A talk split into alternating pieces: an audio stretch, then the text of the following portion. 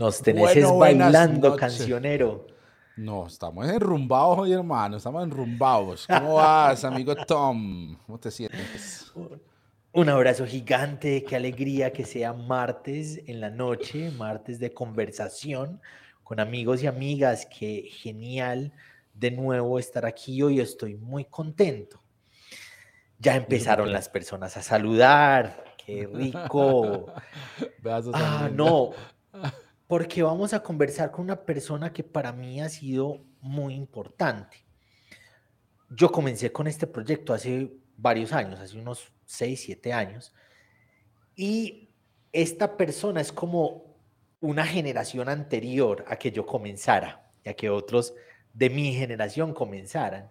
Entonces es uno de los papás, yo creo, de todo este movimiento en español por lo menos, de comenzar a decir cosas diferentes. Y un escrito de él que se llama La otra iglesia, creo que me impactó para toda la vida. Y es un referente. Él, yo me acuerdo que en esa época César Soto, Ulises Oyarzún, José Chacón, que es nuestro invitado de hoy, y otras personas, David Gaitán, escribían para Lupa Protestante, para el, el blog de Bernabé, y un grupito de nosotros que lo seguíamos, eso nos inspiró para empezar a hacer toda esta vaina de Teo Cotidiana y de otros. Y después vino pandemia y ya esa fue como la última generación donde se llenó hermosamente las redes sociales de mucha gente hablando de este teología alternativa, de este tipo de teología desde otras posibilidades, pero en realidad quienes hicieron lugar, quienes hicieron camino para que hoy podamos estar aquí haciendo estos proyectos fueron ellos, José Chacón incluido, ¿no? Entonces estoy muy contento. Entonces tú estás diciendo pues que la culpa es de él. Entonces cuando sí, sí, básicamente. ¿Por qué, señor? ¿Por qué? José Chacón, uno de los culpables, ahí está. Y pues lo invitamos a conversar hoy y ustedes lo van a escuchar y como siempre les recordamos, vea, en los comentarios, bien pueda, adelante, síganse, conversen, eh, discutan ahí las ideas. Como esto está saliendo en vivo por diferentes plataformas, aquí nosotros podemos ver los comentarios simultáneamente que lleguen a través de todos los canales. Entonces por ahí iremos poniendo algunos que estén bien interesantes también para ir abriendo la conversación.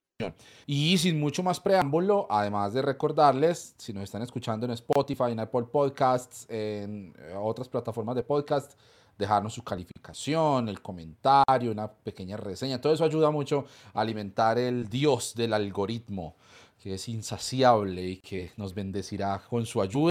Si ustedes le dan ahí like, comentar, compartir, todo eso. Entonces ahí está. Entonces, claro, damas y caballeros, con ustedes y con nosotros, por suerte, en esta noche está conversando desde Costa Rica nuestro queridísimo y ya pues muy admirado, como hemos venido explicando, José Chacón. José, ¿cómo estás, hermano? Bienvenido. No, muy bien, muy bien. Muchas gracias. Y esto de ser de la otra generación o la generación anterior, no sé si hay que tomarlo eh, como un poco, o sea, que si la, la calva, la, falta de pelo está ya siendo muy notoria y, y me hace sentir un poco viejo. Pero bueno, vamos a tomarlo por el lado amable. Ustedes son los papás de este montón de herejes que estamos aquí diciendo un montón de cosas que algunos dicen que nos vamos a quemar en el infierno, José. Bueno, imagínense, desde que nos están diciendo que nos vamos a quemar nosotros y en realidad eh, no se ha encendido mucho la fogata todavía para este lado, eh, así que hay mucho camino por recorrer. José, yo te, mucho camino, por el camino ancho, por supuesto, ¿cierto? Eh, por recorrer. Te, quiero hacer una pregunta, hermano.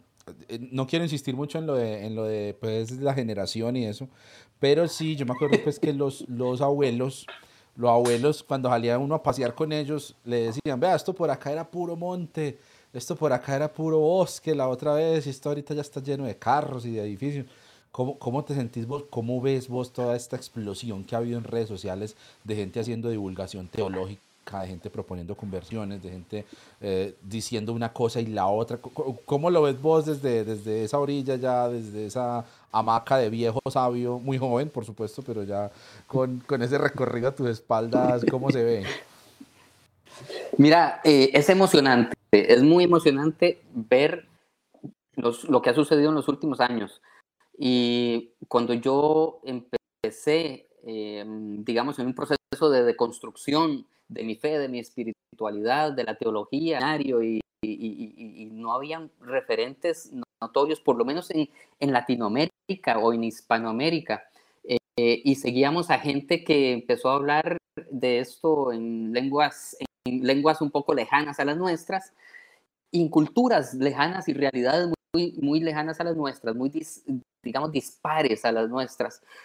Y ver ahora más bien todo lo que ha estado sucediendo y ver gente que habla en nuestra lengua, desde nuestras em, peculiaridades, digamos, como Latinoamérica. Es decir, ver hermanas, hermanos que hacen esto desde Colombia, desde Venezuela, desde México, eh, desde que viven en Estados Unidos, pero que son latinos. Eh, realmente es algo muy emocionante y lo que hago es pararme a ver lo que están haciendo. Yo le decía a Tomás el otro día, yo no hago más lo que ustedes están haciendo, pero ustedes lo están haciendo de una mejor manera. No, no, no. No, no, no. Yo, yo todavía me voy a, documentos de, de José para consultar, documentos que leí hace dos, tres, cuatro años atrás. Todavía los memoro y voy a buscarlos cuando alguien me hace alguna pregunta. Y creo que, creo que es, ver la construcción ha sido preciosa, pero yo quisiera, José, que nos hablaras un poquito sobre tu, tu camino, ¿no? ¿Quién es José? ¿Quién es la familia de José? ¿Qué rayos es Interludio? Que es una iglesia así bien hereje que, tiene José allá en Costa Rica, uh, donde, donde ha, invitado gente musulmanes a explicar eh, su, su, religión, donde ha hablado, ha invitado a diferentes personas de diferentes ramas de la, del cristianismo. Es una iglesia ecuménica, ¿cierto? porque entiendo que ahí la relación familiar es una relación ecuménica, ¿no? De diferentes líneas cristianas que se juntan. Contanos un poquito acerca de todo ese, ese, ese background, ese, ese, camino atrás tuyo. Claro, quiero empezar diciendo algo que sucedió hace eh, una semana o algo así. Mi hijo, que tiene 11 años ahora, Santiago, venía de la escuela y nos estaba contando que en el grupo de él hay creo que 11 chicas y 9 chicos, pero que hay un chico que solo juega con las chicas. Entonces hay, alguien le pregunta, pero ¿por qué él solo juega con las chicas? Y mi hijo responde, es que él no es un chico ni es una chica, él es un chique. Eh, y bueno, ámbulo para que dimensionemos el, el, el, el, tema en el cual nosotros hemos estado trabajando desde la fe, desde la espiritualidad. Yo nací en una familia pentecostal. Eh, mi papá es pastor, mis tíos son pastores o han sido pastores. Mi abuelo fue pastor, así que el pedigrí lo tengo. Pero crecí en esa época del boom, eh, lo que llaman, digamos, el avivamiento en Latinoamérica, que no era más que una inyección de dinero enorme de los misioneros estadounidenses, ¿verdad? Durante la Guerra Fría, que se utilizaba eh, evangelización para colonizar ideológicamente también a nuestras iglesias y a través de nuestras iglesias. Y es, entonces, a partir de nuestras iglesias se empezó a predicar, por ejemplo, cosas tan extrañas como que eh, el comunismo siempre es de Satanás, eh, como que, por ejemplo, eh, que las mujeres no podían vestirse como quisieran o no podían predicar. O, de hecho, que todas las mujeres tenían que tener el apellido del esposo. Por ejemplo, mi mamá tenía que llamarse Nubia de Chacón. Eso no es latino, eso de alguna otra parte, eso es una colonización. Pronto mis papás se fueron como misioneros a España al sur de España, a Sevilla y a Córdoba. Y el choque transcultural fue muy interesante, no desde la iglesia, sino porque yo entré a la escuela, es decir, a la vida normal, ¿no? No era una, escuela religiosa, En aquel entonces, el mundo evangélico español constaba de un 1, no, un 0,001% de la población. Y eh, es decir, no ibas a encontrar otra persona evangélica ni pentecostal en la escuela jamás, nunca, nunca, nunca. Mi mejor amigo musulmán, porque habían más musulmanes que evangélicos. Y yo me di cuenta que la fe de este amigo Abdel realmente me impactaba, porque tenía algo que no tenía yo. Él vivía su fe de una manera eh, no sé, como muy, con mucho amor. Y les voy a contar, sin extenderme demasiado en esto, una experiencia.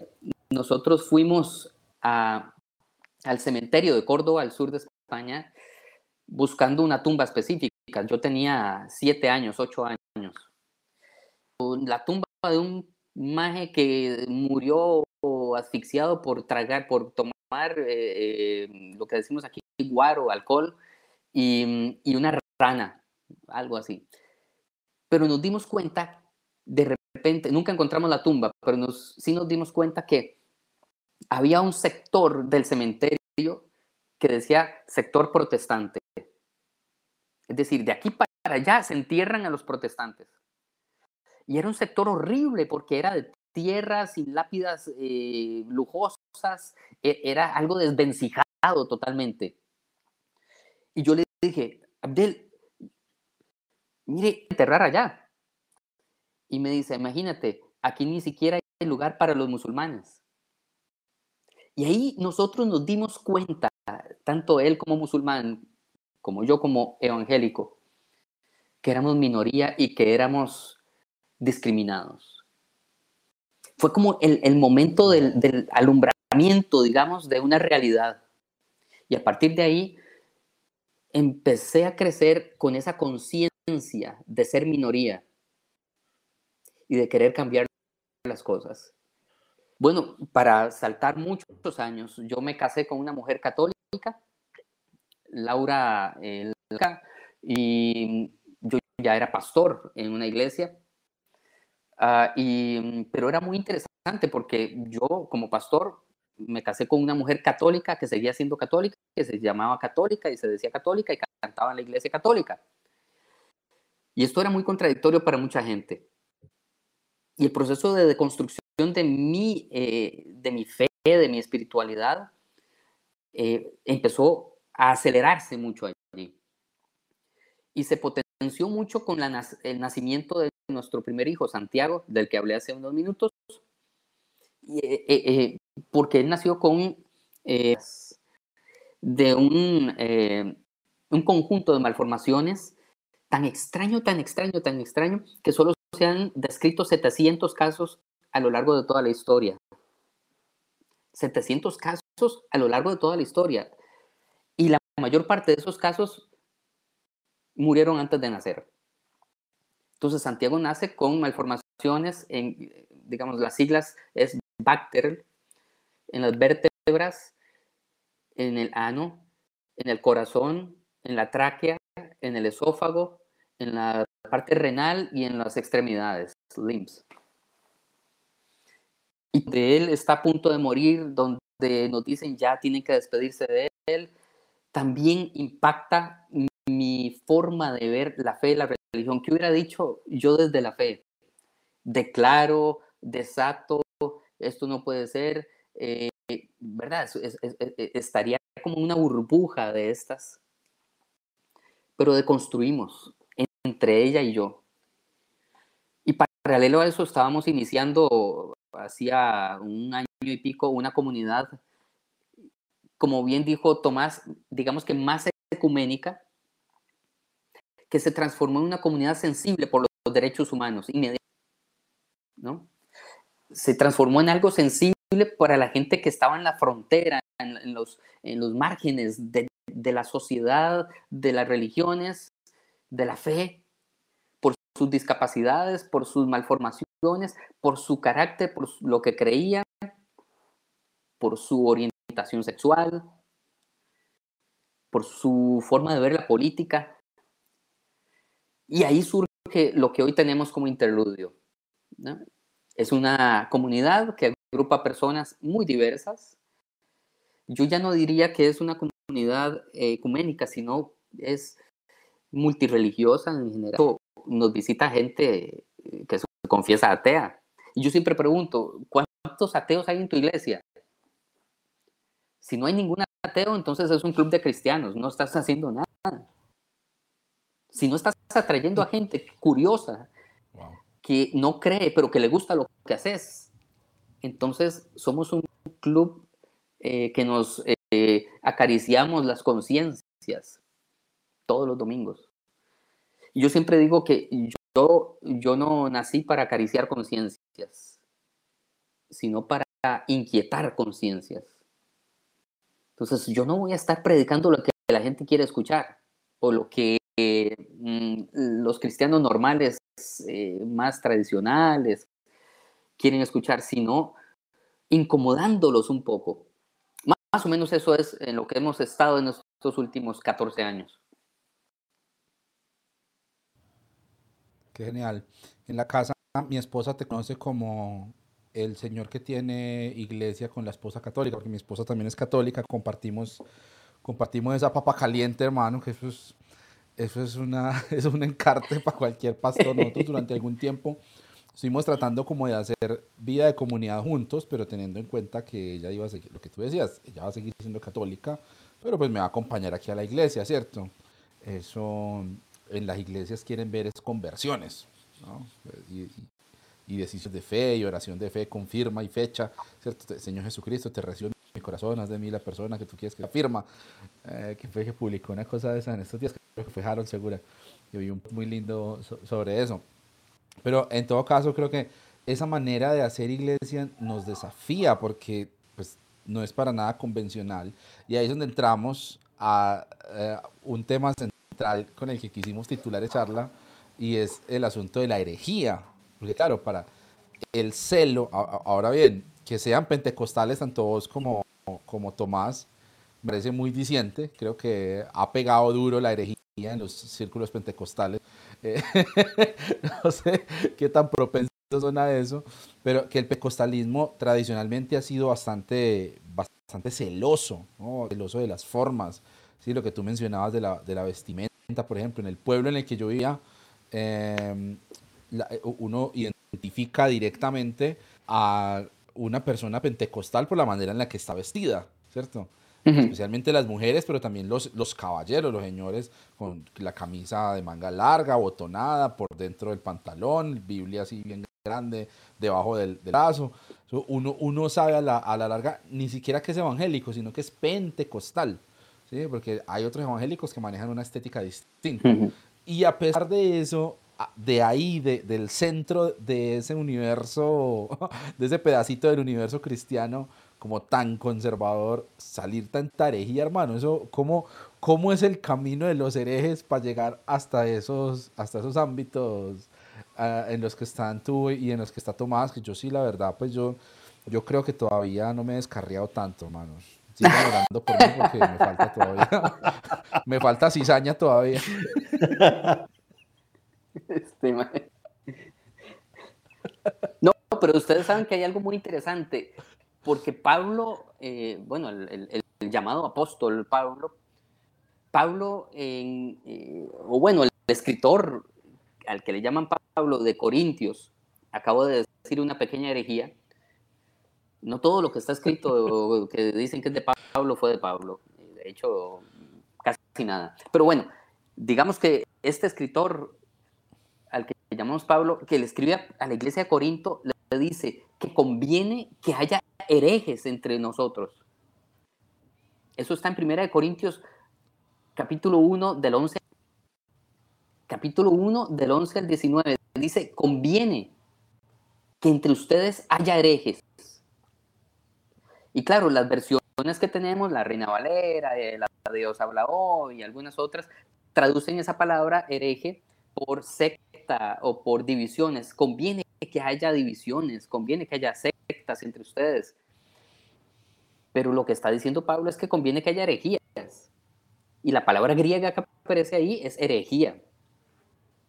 y se repite muchas veces en el Nuevo Testamento adjudicada a los fariseos, dice la secta de los fariseos, secta es herejía. La herejía de los fariseos, la herejía de los saduceos, la herejía de los cristianos. Pablo dice en Hechos, ustedes me han acusado a mí de ser el líder secta de los cristianos. En realidad es lo que dice el, Nuevo Testamento de la herejía de los cristianos. Fariseos, saduceos y cristianos eran considerados herejes. Pablo era considerado hereje. ¿Y qué es una herejía entonces? Lo que recomienda Pablo, conviene que haya herejías entre ustedes. Porque si no hay herejías, tampoco hay ortodoxia. Vernos al espejo. Entonces estaríamos creyendo por, eh, por default, eh, en automático. No habría quien nos haga pensar. entonces surgen eh, los herejes de, toda la vida, ¿verdad? Lutero, el mismo Calvino y otros muchos a los que se cayó y no se habla de ellos.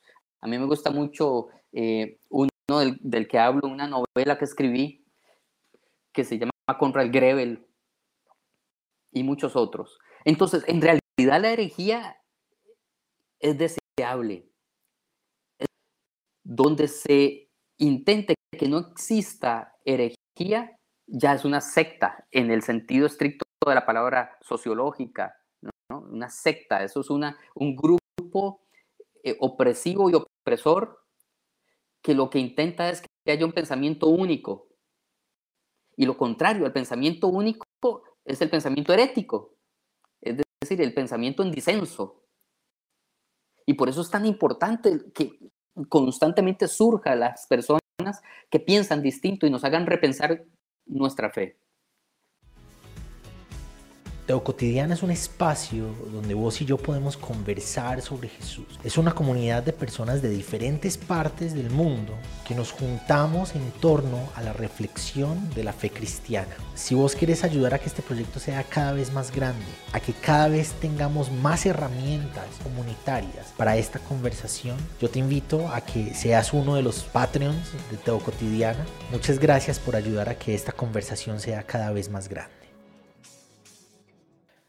Hay una invitación a, la herejía en una de tus publicaciones y entiendo que en tu último libro hay una invitación a ser hereje. Se necesitan herejes. ¿Qué es lo que estás diciendo cuando invitas a las personas a ser herejes? ¿Qué es lo que estás diciendo cuando estás invitando, necesitamos herejes? ¿Qué estás diciendo? Eh, y de una, presentanos tu libro, que que hacenos un abrebocas de, de, lo que estás escribiendo ahí. Bueno, justamente este libro eh, que se llama Cambio de Planes, estas son mis reflexiones de pandemia y algunas otras, cruzadas por unas reflexiones que venían desde antes. ¿Cómo es que cambiamos nosotros del plan de ser cristianos con un llamado a las naciones y con un llamado a, ¿no? O sea, lo clásico, lo normal. ¿Cómo cambian esos planes? ¿Y cuáles son las etapas de deconstrucción? Eh, ¿Por qué algunas personas logran deconstruirse más fácilmente y otras les cuesta tanto? ¿Y qué pasa con todos nosotros cuando empezamos a chocar con un muro gigante criados de la cultura en la cual fuimos criados? Y de repente empezamos a cuestionarnos. Hablo de eso en cambio de planes. Y hablo de los herejes y las herejes. De hecho, dentro de este libro hay un manual para ser hereje. ¿no? O sea, hay un manual, cómo ser un buen hereje en nuestros días. Y escribo un manual práctico para ser herejes. Ese manual práctico pasa por cinco pasos. Y ese primer paso tiene que ver con la, eh, con la deconstrucción, ¿no? luego la reconstrucción y luego la reconciliación porque cuando hablamos de herejes no estamos hablando de gente mala. Cuando hablamos de herejes es de gente que piensa distinto. La, la, palabra misma tiene que ver con eso. Y entonces el libro está dividido en cinco partes que alientan a las personas a pensar distinto. De hecho, en algún punto de la introducción del libro lo que digo es, agárrense fuerte, no lo digo así, pero más o menos, más o menos es una cosa así como agárrense fuerte porque hoy, si usted lee conmigo, su fe se le va a tambalear un poco. Y permítame sacudirle la fe y agarrarla a bofetadas y a veces hasta patadas irreverentemente para luego acariciarla cuando ella esté mansita y más humilde. Construir una nueva fe y una nueva espiritualidad sin excepcionalismo, sin el orgullo del evangélico, del cristiano que cree que es el único que tiene la razón, que todos los demás están equivocados, que se van a ir al infierno, que solo los que son santos y llamados y ungidos son los que tienen la palabra eh, aprobada por Dios. Vamos a sacudir esa fe, vamos a bofetear esa fe y vamos a reconstruir algo a partir de lo que quede, de lo que caiga de ahí. Como cuando uno agarra un árbol eh, de mangos o de jocotes, no sé, lo que quieran, y uno quiere bajar lo que haya ahí, lo que hace es sacudir y que caiga lo que tenga que caer. y a partir de lo que quede, podemos volver a empezar, pero con algo nuevo. Eso es cambio de planes. Que se caiga lo que está suelto, dicen por acá en mi pueblo. Exactamente. José, em, este, este asunto de la deconstrucción, que, que estamos entrando pues a, a, analizar desde diferentes ámbitos las cosas que creemos. Eh, uno, uno escuche como vos, o sea, yo, yo, yo escuché mucho a Interludio y las cosas que hacían Ah, en, el tiempo de pandemia, y creo que lo mencionaba Tom al principio, toda esa cuarentena en el año 2020, en esa época, creo que nos sirvió muchísimo a muchos que estábamos como tímidamente alzando por ahí la mano, como diciendo, hey, hay otras cosas, pero a mucha gente que de entrada se sintió frente a una realidad completamente distinta y por eso pues puede eh, resonar muy fuerte eso que estás hablando con respecto a tu libro. Pero entonces empezó a convertirse eso como en el pan de cada día, ¿cierto? Escuchar otra gente, otras maneras de, leer la Biblia, otras maneras de pensar, ¿sí? O sea, herejías, ¿no? Unos pensamientos distintos y unas elaboraciones distintas con respecto a lo que es el cristianismo. Ahora bien, hay cierta corriente como reaccionaria a eso, que lo que te dice es, no, un momentico, lo que pasa es que si usted no cree esto y esto y eso, usted no es cristiano. No, no, no, no, venga, es que usted, usted acepta, no sé, un tema de álgido, de diversidad sexual. Usted acepta a las personas eh, sexo género diversas. Entonces usted cristiano no es, porque el cristianismo, vea, la Biblia muy claramente dice, ¿dónde se, se o sea, primero, ¿para qué sirven esas fronteras? ¿Tú crees que sirven entonces esas fronteras? para uno decir como, bueno, de aquí para allá es cristianismo y de allá para acá ya eso ya cristianismo no es. Primero, ¿eso sirve para algo o, nos olvidamos de eso y no simplemente eh, el viento sopla de donde quiere? Eh, ¿Qué piensas tú al respecto? Es que, es que lo que pasa, y esto es muy gracioso, en realidad es gracioso, a mí me, me hace gracia, aunque es violento. De hecho, la primera frase del libro la voy a leer textualmente y les explico. La primera frase dice lo siguiente, te voy a partir las piernas, hijo de puta. Así empieza el libro. Y eso es un mensaje que yo recibí de un... ¿Verdad? Eh, realmente cuando la gente habla del Evangelio, de la palabra Evangelio, dice, eso no es Evangelio, tienes que predicar el Evangelio.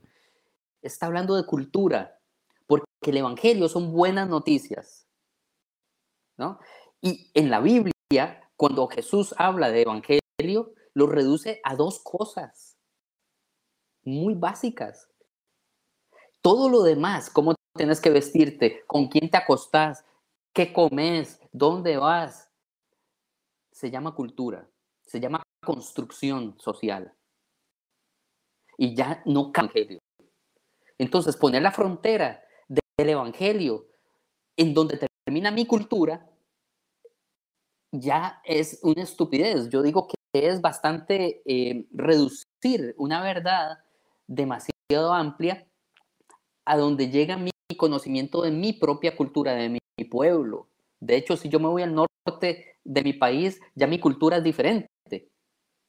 Ya no, las costumbres son diferentes.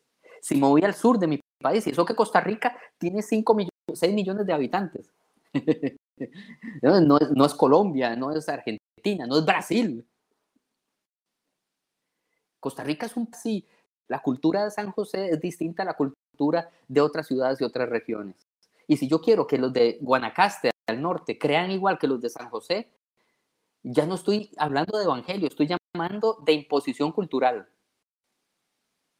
Si quiero que las mujeres de Limón, en el lado, digamos, eh, caribeño, sean como las de Guanacaste en la iglesia, ya no es evangelio, estoy hablando de inculturación, de conquista. Eso es lo que nos enseñaron los españoles cuando llegaron acá y lo que los imperios han hecho toda la vida. Entonces, te voy a quebrar las piernas alguien a mí porque yo pienso diferente. Y eso cree que es lo más sagrado que me pudo haber dicho, lo más santo, porque está la ira santa, ¿verdad? De defensa del Evangelio. Esas fronteras son ficticias. De hecho, cada vez que nosotros mencionamos a Dios con un nombre propio, lo estamos circunscribiendo a, una, a un idioma y a una cultura. Si digo Dios, Teos en griego, estamos pensando en una cultura específica y en una lengua específica. Si le llamo Yahvé, una región geográfica específica, una cultura específica y una lengua específica.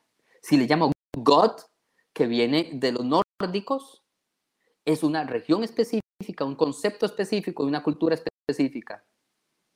Entonces, hasta hablar específicamente de Dios pone las fronteras en la lengua, en la, en, la forma en que nos referimos a esto. Tenemos que romper eso. Entonces yo puedo decirle Diosa o le puedo decir Jesús o, o no le puedo decir nada. Porque con solo decir cómo se tiene que llamar Dios, estamos reduciendo a Dios a una lengua, a una cultura franja eh, de, la historia muy pequeña. Muy pequeña. De hecho, el, el Antiguo Testamento pasa por muchos nombres de Dios. ¿Por qué? Porque va cambiando dependiendo de la época. Desde Elohim hasta Yahvé pasan muchas cosas y parecen dioses distintos ellos dos. ¿Verdad? Entonces, esas fronteras son inventos culturales. Dos cositas. Una, una para clarificar eh, que yo, yo, yo sé lo que, porque yo ya comencé a leer tu libro por ahí. Eh, quien te dice eso, te voy a partir las piernas, hijo de una mujer de moral dudosa, entre comillas, eh, te lo dice un evangélico defendiendo su fe, ¿cierto? Cierto. Eh, y lo otro es una pregunta. ¿Jesús fue hereje? ¿Dentro de qué ah, parámetros de la herejía? podríamos decir que Jesús es un referente de la herejía. Jesús no fue un hereje, Jesús fue algo peor que eso. Fue un heresiarca. A los minos, como se les llamaba al inicio y se autodenominaban ellos, al inicio del nacimiento de esta nueva forma de creer, eh, ellos les llamaban que eran una secta, y por supuesto su líder supremo es el heresiarca. Y por eso, de una forma muy política, es que se persigue primero a Jesús y luego a todos los que piensen como él. Porque atentaba contra tres cosas básicamente, contra el poder, contra la hegemonía de pensamiento cultural, eh, este, el statu quo, instalada ¿no? Esas tres cosas. Y todo, se resumía o todo se agrupaba en el templo. Y cuando Jesús va allí al templo, ojo, y esto es muy, muy interesante, porque el templo de Jerusalén no es el templo o no es como el templo que vemos en las, en las imágenes de escuelita dominical, que parece eh, un ranchito pequeño ahí donde están haciendo un asado. En realidad era gigante, era una pequeña ciudad. Por lo tanto, cuando Jesús llega ahí y habla en contra de los sumos sacerdotes y echa a los mercaderes, realmente Jesús se preparó como con un ejército. Un día antes le dice a sus, discípulos, gente, si usted tiene camisa, véndala y compre una espada. Ojo lo que está diciendo Jesús, que mañana tenemos movida. Y organiza a sus seguidores para tomar el templo. El templo tenía guardas, guardianes romanos.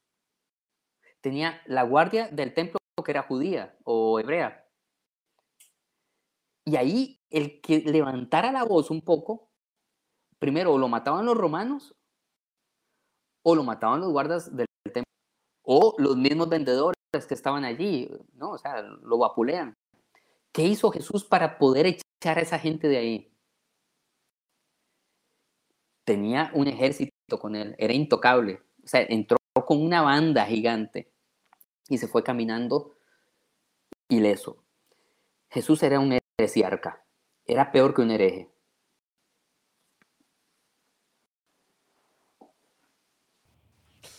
Wow. Yo, yo creo que el asunto de uno ponerse a pensar desde otros ángulos, eso no tiene vuelta atrás. Ahora, tú eres también autor, eres escritor, novelista. Me parece muy, muy, muy interesante que durante mucho tiempo hemos asociado la creatividad también con esas márgenes, ¿no? con, con esas fronteras. Entonces, ahí está la música cristiana, ahí están las películas cristianas, más o menos todas como que hablan de lo mismo, más o menos todas como que son eh, eh, tienen las mismas características. Los libros cristianos, las pues, los libros de ficción, ¿sí? son, son historias o de, de la Biblia, ¿cierto? De, de, tiempos bíblicos, las más aventuradas, pues como ficciones basadas en, en escenarios bíblicos. Pero, pero, pero también yo creo que eso de ser hereje también lo lleva a uno desde lo creativo, y a ti puntualmente como escritor, también como que a unas, pues si te quedas sin fronteras, pues no tienes ningún problema en decir, no, pero esto, ¿será que este capítulo, esta novela, este personaje lo que va a decir, ¿será que esto sí le agrada al Señor? Pues como que, ¿cierto? La ortodoxia creativa también, también va al carajo, pues. Eh, ¿Cómo te ha influenciado también ese camino en la fe ese camino hacia la herejía, también en lo creativo y también en tu, en tu eh, rol como, como, creador y como, como autor y novelista y todo lo demás que haces. Y es que lo que yo creo que sucede es que nos, nos inculcan no una correa en las personas, sino ser mojigatos. Y la mojigatería artística es terrible, porque arte de por sí tiene que ser disruptiva. Los evangelios, cuando Pablo está diciendo que abusar de los menores de edad es algo que no le gusta a Dios, está siendo disruptivo. Cuando Pablo dice, bueno, hablemos del Dios desconocido, está siendo disruptivo de la religión de la cual viene. Y eso que estamos hablando de alguien que no era un literato como lo conocemos ahora, un artilleador, pero es disruptivo y nos enseña mojigatería. Yo hice ahora algo que probablemente choca un poco. Si digo una palabra, como la frase con la que inicia el libro, ¿alguien se puede sentir ofendido? ¿Y por qué? Si yo no estoy intentando ofender a nadie, la palabra hueca no tiene sentido por sí misma. La palabra se llena de sentido cuando yo quiero usarla para algo si yo le digo esa frase a alguien porque quiero ofenderlo, entonces obviamente eh, eh, me sentiría... Pero utilizar una palabra, hablar de sexualidad de forma libre, eso es salirse de la horma. En mi novela hay mucho erotismo. Hay un erotismo tierno, pero hay un erotismo brutal también están las dos cosas. Y si yo empiezo a decir, ah, si se va a ofender a alguien cuando lea esto, me va a creer que no soy cristiano. Yo no estoy aquí para que la gente crea que soy cristiano, no. Yo, para mí me basta con que Dios, de su club, y los demás que quieran caminar junto a mí, al lado mío, súper bien. Pero lo demás, realmente tenemos que tener la experiencia fuera de la mojigatería. Ah, hablar normal. Por ejemplo, ahora Tomás decía, ah, no, eras vos, eras, vos, que decía, cuando uno ve a un pentecostal lo puede reconocer por cómo se viste, por la estética. Bueno, y si uno rompe esa estética, deja de ser, es menos eh, cristiano, menos pentecostal, sin querer ofender a nadie eh, fuera de nuestras fronteras, digamos, eh, de fe, a un testigo de Jehová, y uno lo ve, yo no lo he visto nunca con el pelo largo y con campanas o con tatuajes, pero si lo viera, inmediatamente mi mente piensa, mm, este es un muy mal testigo de Jehová, porque ellos no son así. Ojo como nosotros jugamos esa misma carta con los demás.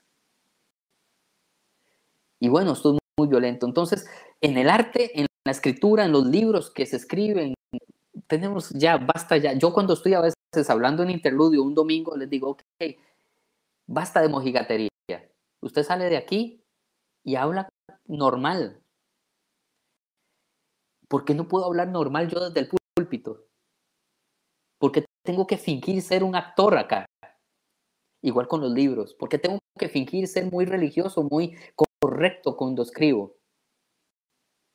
E, e, eso me parece muy cansado.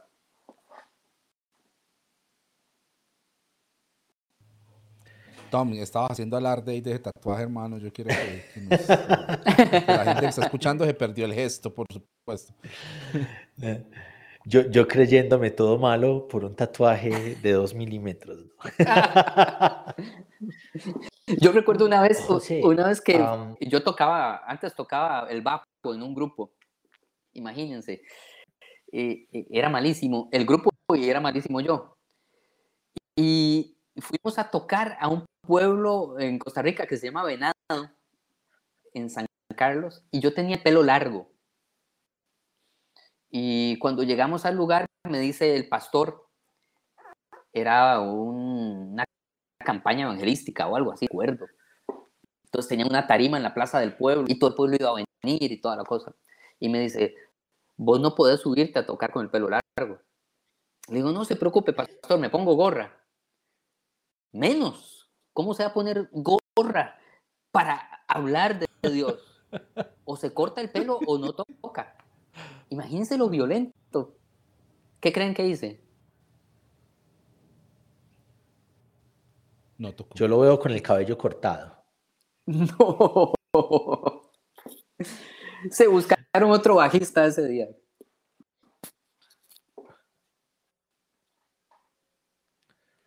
Sí, sí. me recuerda mucho, una vez hicieron algo así con la barba, pero con el, con el, el presidente de la denominación a la que yo pertenecía. Fue a una de las iglesias que presidía y le dijeron que no podía predicar con su barba. Es, es, es, bien interesante. José, ¿hay algún marco? ¿Hay algún límite? Porque tendemos a ir a otro polo, ¿no? Hay como el bando del fundamentalismo y el bando de los deconstruidos. Y de alguna manera siento que en mucho nos, nos hemos convertido en otra trinchera. Nos hemos convertido en una especie de fundamentalismo deconstruido. Eh, y ya hacemos de alguna manera lo mismo que, históricamente ha hecho el fundamentalismo, pero ya desde el, polo de la deconstrucción. ¿Cuál es el marco? ¿Cuál es la margen? ¿Cuáles son los límites? ¿Cuál es el modelo bajo el cual nos deconstruimos, reconstruimos? ¿no?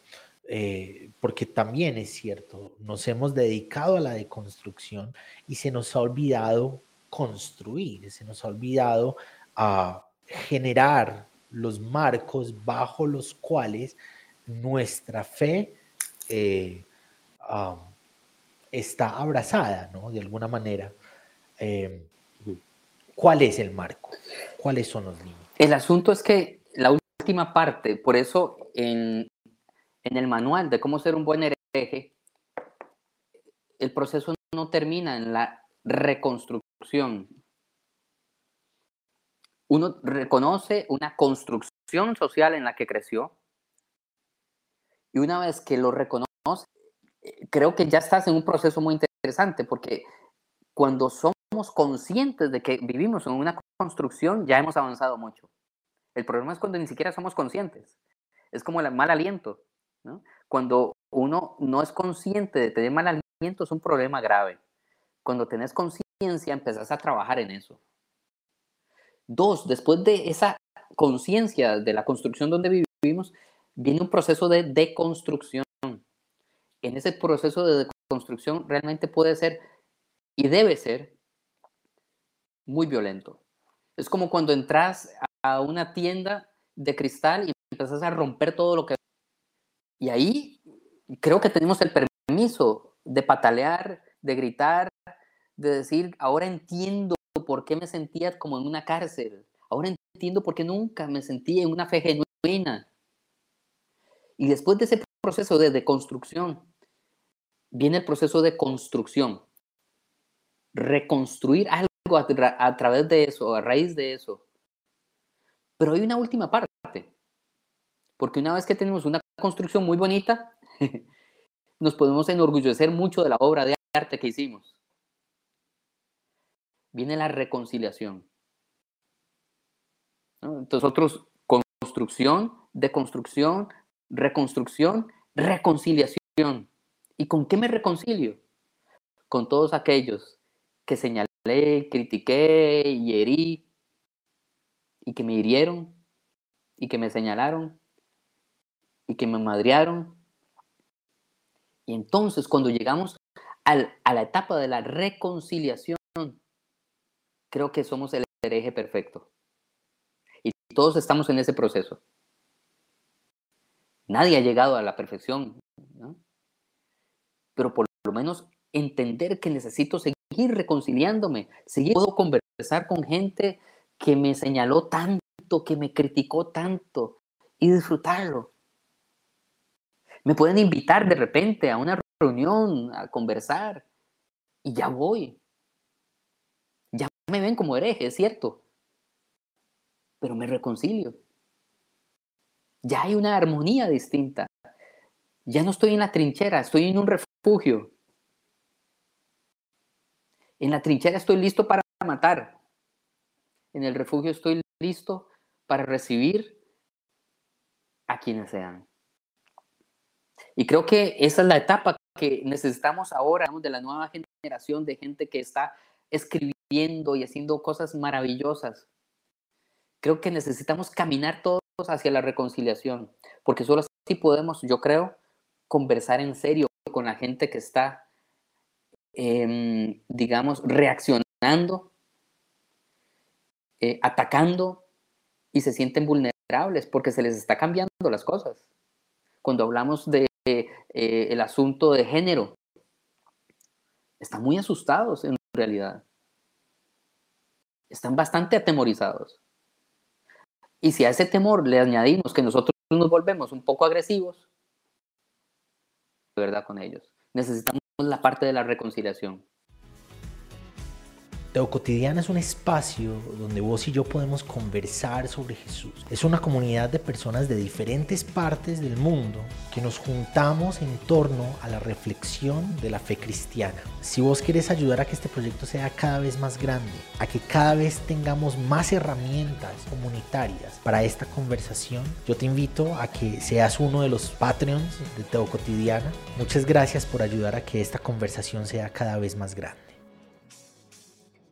sobre muchas cosas para pensar. Yo estoy aquí que yo ahorita terminamos este live y me voy a volver a escucharlo otra vez porque me quedo con... no, para jalar esa, esa parte de la reconciliación a mí me generó como una... Ah, porque yo no te lo había escuchado, José.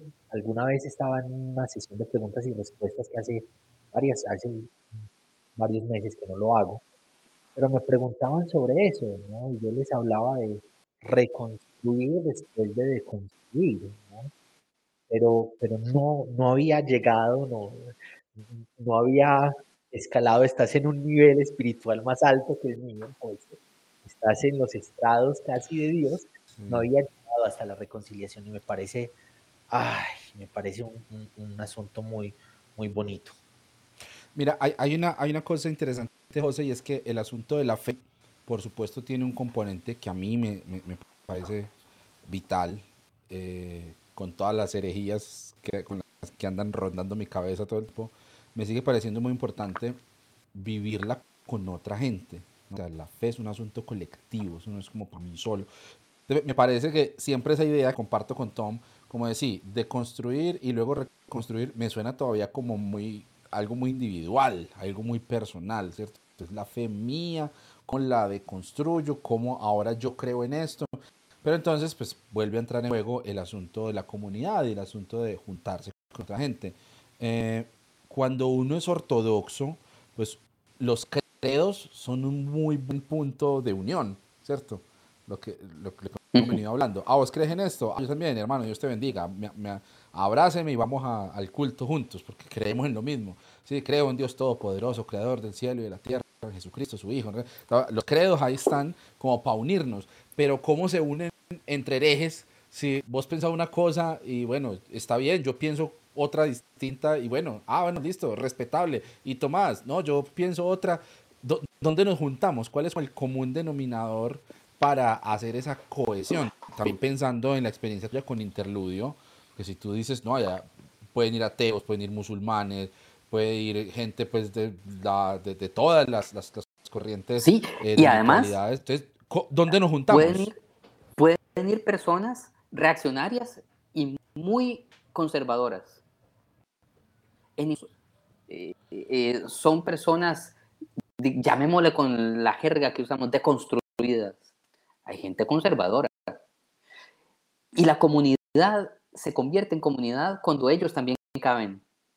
Si no caben ellos, entonces estamos mintiendo, es una mentira. Esto es de que todos son bienvenidos, es una mentira. Y yo creo que la respuesta a eso, la repito constantemente, no está en el ámbito de la teología y no está en el ámbito de la Biblia. Podemos jugar, yo siempre digo eso, si usted quiere jugar, aquí en Costa Rica llamamos a los partidos de fútbol de barrio, como les llaman ustedes, pero podemos jugar esa mejenga y nadie gana. En la mejenga teológica y sé jugar esa mejenga. Me gusta esa mejenga. Me meto en esa mejenga. Pero sé que cuando voy a jugar esa mejenga no es para ganar ni para perder, es para disfrutar.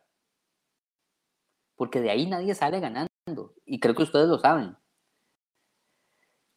En la mejenga de la Biblia también. Vamos a hablar de Biblia. Hablemos de Biblia. Griego, hebreo, contexto, historia, traducción, lo que ustedes quieran. Por cada argumento. Y ahí tampoco nadie gana. Entonces, ¿cómo logramos? Estamos en la mejenga de la pastoral. La pregunta no es si, si es teológicamente correcto o equivocado. La pregunta no es si es bíblicamente correcto o equivocado. La pregunta es si es pastoralmente correcto.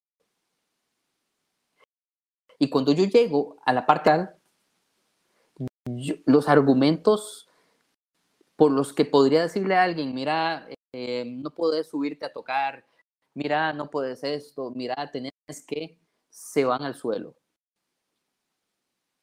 Por inclusiva, sí o sí.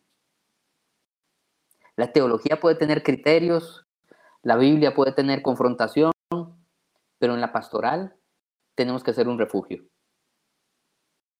Entonces son tres mejengas que podemos jugar. Y podemos jugar las tres de forma paralela, simultánea. Pero si no jugamos la pastoral correctamente, en la pastoral lo que sucede, por ejemplo, tocando el tema más álgido, digamos, del asunto sexual, en la pastoral no es si es pecado o no es pecado. La pastoral es cómo te cómo te hago sentir en casa, cómo te hago sentir que la iglesia no es lo que creíste que era. No ser lo nocivo que creías que eran las iglesias. Eso es pastoral. En el ámbito teológico podemos conversarlo, pero ahí no vivimos, sobre todo porque no todos son teólogos y no todos son biblistas, son personas de carne y hueso, simple y sencillamente. Y lo que busca una persona de carne y hueso es la pastoral. Entonces, trabajemos en esa comunidad desde una perspectiva pastoral, construyamos pastoral. Y ahí yo creo que todo eso que es tan cansado de estar diciendo, uy, yo tengo que decirle a fulanito de tal que tiene que dejar de, que tiene que empezar a, que tiene que, que tiene que, que tiene que, esa dictadura del tiene que, que no funciona nunca, ya tenemos que apartarnos de eso. Yo siempre digo, nosotros no cambiamos a nadie. No podemos cambiar ni a la esposa, ni al esposo, ni a los hijos. Y entre más intentemos cambiarlos, más pleitos nos ganamos.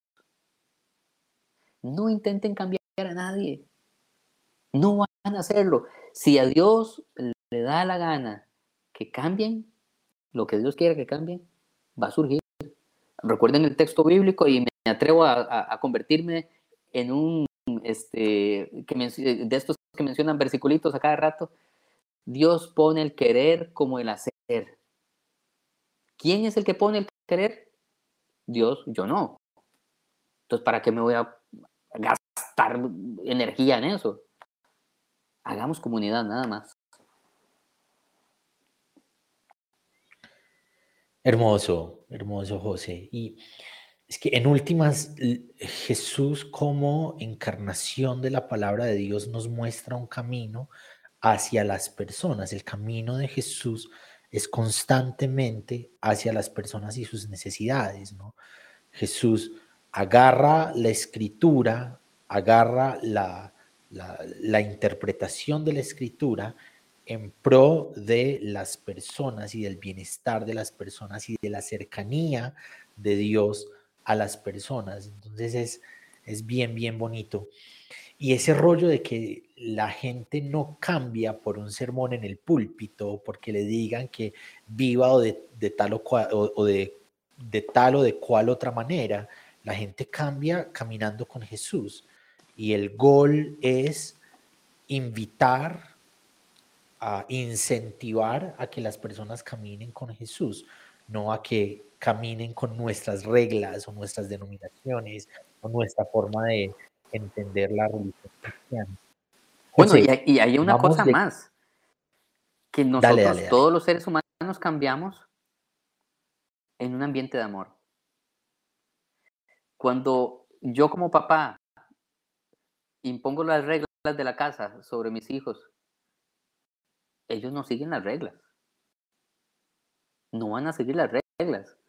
A seguir las reglas no están cambiando.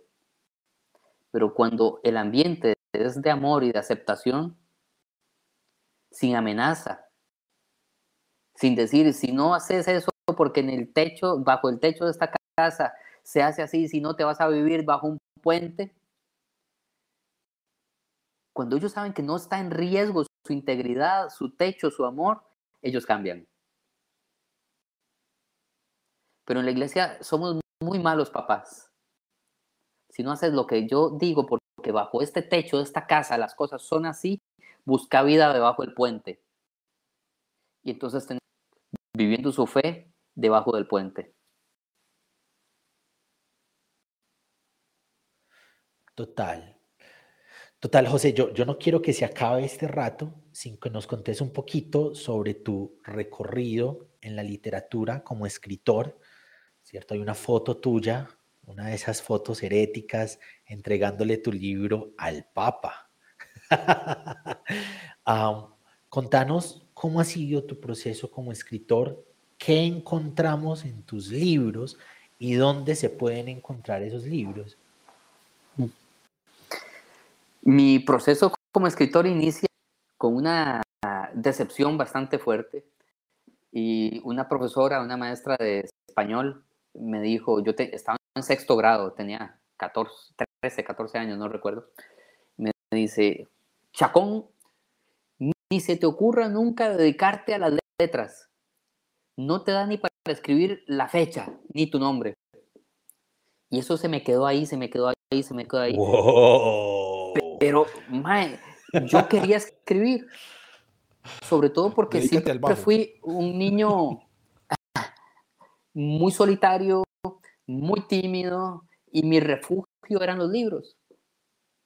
Libros, y siempre han sido los libros. Así que antes de escritor era un, y sigo siendo un lector, un lector voraz, desde muy pequeño. Leía todo lo que podía y pasé mi niñez y mi adolescencia muchas horas en bibliotecas. Y siempre quise ser escritor. Así que a los 27 años escribí mi primer libro, El Decálogo, y ese libro, no sé cómo ni por qué, empezó a, a llevarse a Cuba, a México. Ahora lo releo y me da mucha cosa porque está lleno de muchos errores. Y pasaron unos 15 años y publiqué el siguiente libro que es eh, Libre. Y este libro es el que más se vende constantemente. Libre, tener fe y no morir en el intento. ah, no, primero fue Paradoja. Paradoja. y antes que Paradoja había escrito un libro que se llama Aspiro. Y ese fue el que le entregué al Papa.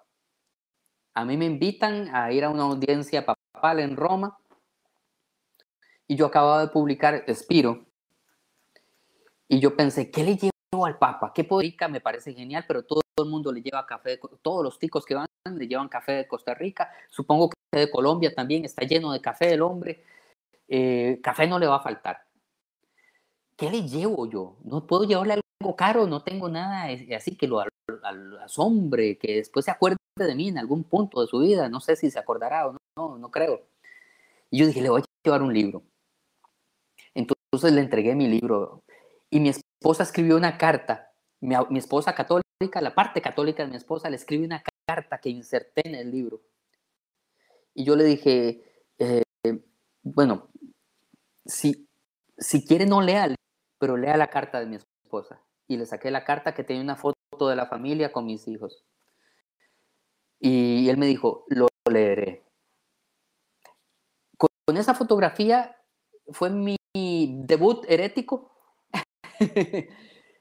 Cuando se publicó en redes sociales esa fotografía, miren, hasta el día de hoy recibo comentarios de eh, insultos o rechazo por esa fotografía, después de tantos años.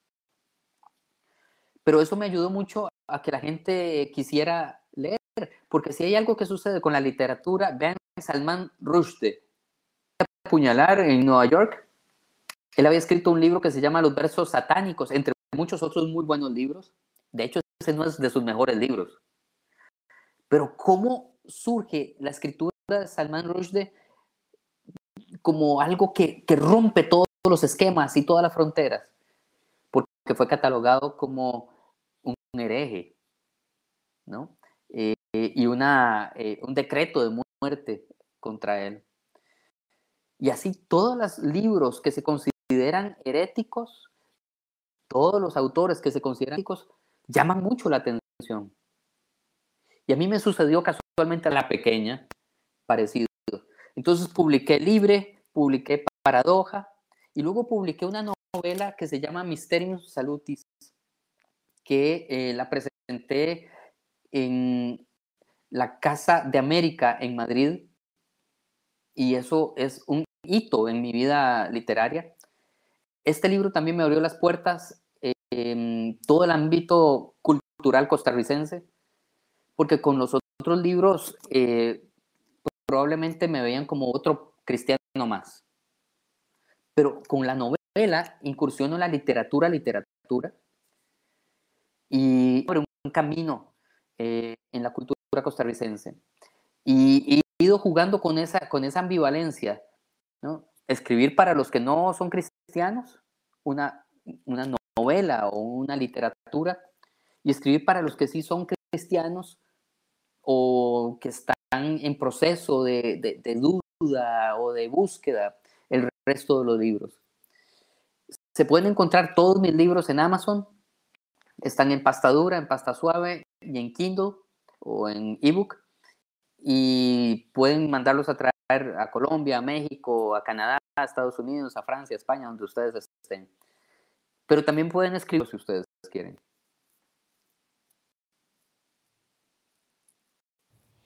Y hay que decir también que, que, que estás entre los eh, autores más leídos en blasfemia, herejía y apostasía, ¿no? Es la categoría en la que estás en, en, Amazon. Sí, sí, sí. El top 100 de libros vendidos en blasfemia y lo herejía, que, ¿no? Lo que me asusta, lo que me preocupa, no es eso. Es que en el ranking soy el número 80. O sea que hay 79 herejes, más herejes que yo están ahí. No sé, estoy fallando en algo.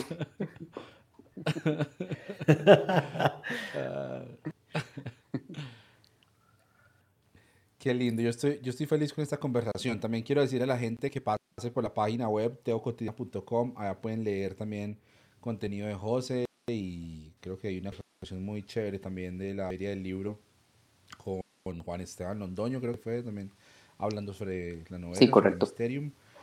Uh, bueno, hay, mucho contenido de José por ahí. Ahí hemos estado dejando el, el arroba en Instagram también aquí en, en la pantalla. Um, no sé, quedan muchas más cosas por decir, hermano. En fin, cada cosa que José decía me ocurría en otros días para preguntarle. Ah, pues yo creo que por aquí ha habido una muy buena charla. Estoy muy, muy contento de, de este espacio.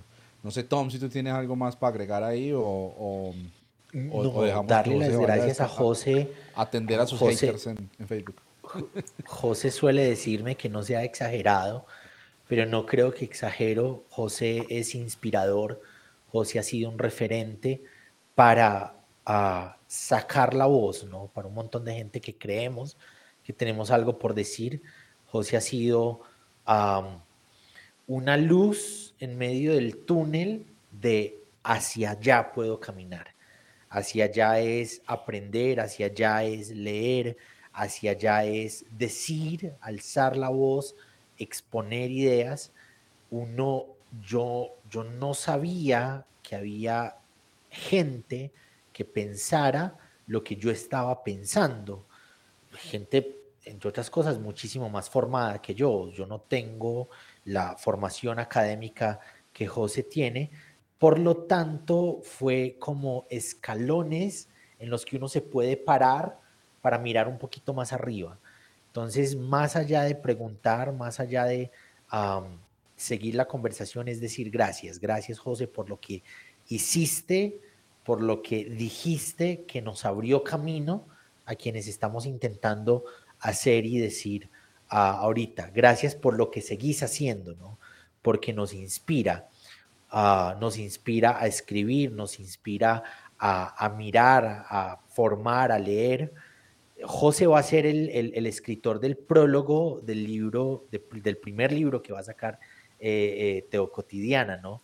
Así es. Lo llamé, le pedí que lo hiciera, no, todavía no he terminado, ah, todavía me falta la mitad y organizar algunas cosas, pero lo va a hacer precisamente porque creo que José es un referente a todo lo que nosotros ya luego quisimos empezar a construir. Gracias, muchas, muchas gracias.